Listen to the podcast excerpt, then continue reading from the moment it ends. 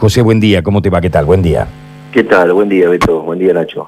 Se los escucha, yo los escucho bastante de- entrecortados. Ah, no, nosotros Perfecto. al revés. Perfecto, a vos. Que lo- lo- es, es muy importante que la gente pueda, pueda escucharlo, tu expresión, lo que vos decís, ¿no? A ver, contanos cuál es la situación de ustedes. ¿Qué tal? Bueno, eh, mira, nosotros, como bien dijiste, desde que se cerraron las escuelas, estamos, eh, bueno, cerraron nuestras cantinas y estamos sin trabajo. Eh, estamos hace ocho meses sin actividad, no sabemos cómo vamos a volver. Se está trabajando en un protocolo del COE, pero eh, por el momento no tenemos nada concreto. No hemos tenido ninguna tipo, ningún tipo de, ayuda de, de nada, ni acercamiento ni de la municipalidad, ni de la provincia. Imagínate, Beto, que nosotros hemos perdido toda la inversión inicial. Hicimos en esos 15 días, se perdió todo. En muchos casos pasaron 40, entre 50 días en, volver a, a las aulas, perdón, a la cantina a recuperar mercadería. Quedamos con toda la deuda con proveedores. Pero bueno, ese no es el reclamo en realidad, ¿viste? Vamos a... José, ¿vos, vos tenés una cantina en un cole privado o en un cole Sí, público? no, en un colegio público. Un nosotros nosotros somos autoconvocados. ¿Y Esto- cuántos son los cantineros? ¿Tienen algún registro de cuántos son los cantineros que hay? Mira, nosotros en, en lo que hemos agrupado ahora somos unas 150 personas.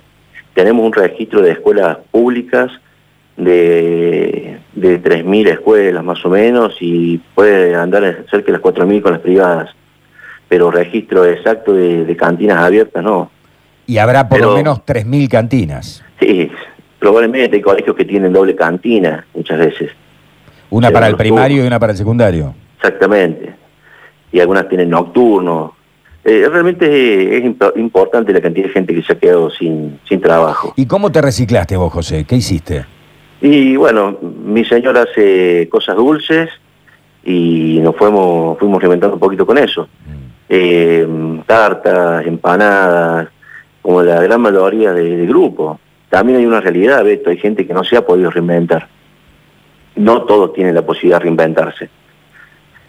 Eh, Sí, no- tenés que tener unos mangos iniciales también para empezar a producir. Sí, sí, no es fácil, no es fácil. La verdad que hay gente Lo que pasa es que hay mucha mal. oferta, ese es el tema. Vos agarrás cualquier grupo de WhatsApp y ahora tenés, qué sé yo, pizza, Y 200. sí, tanto que han quedado sin su- Lomito, sus trabajos Sí, sí, habituales. sí. 150. Tal cual, tal cual, tal cual. Es, es- es realmente difícil la situación que estamos pasando.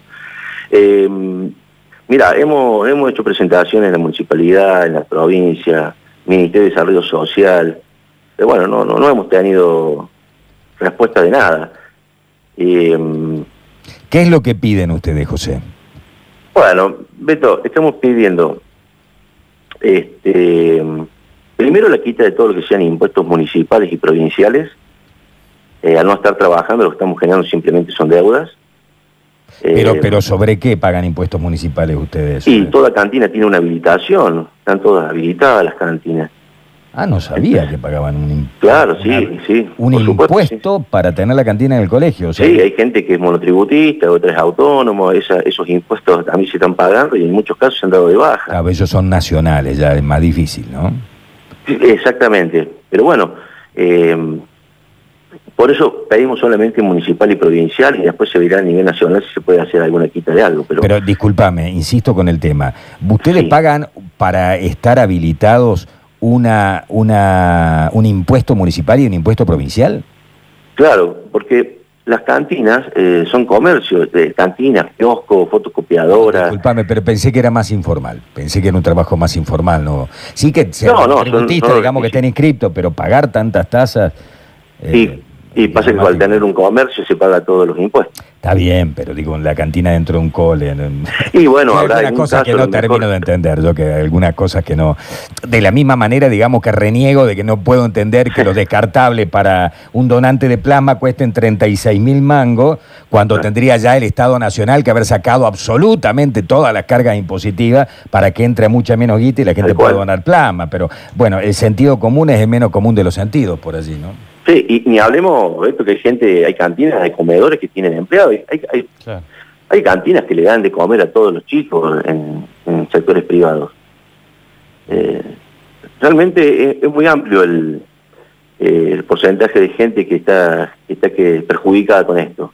José, lo que vamos a hacer nosotros es eh, hablar con las autoridades para tratar de interceder y decir, che, hay un sector que es el de los cantineros, que pueden llegar a ser 3.000 los cantineros en la ¿Sí? provincia de Córdoba, que están pasando por esta situación, así que vamos a, a hacer el reclamo de parte de ustedes. A ver, vamos a tratar de interceder. ¿eh?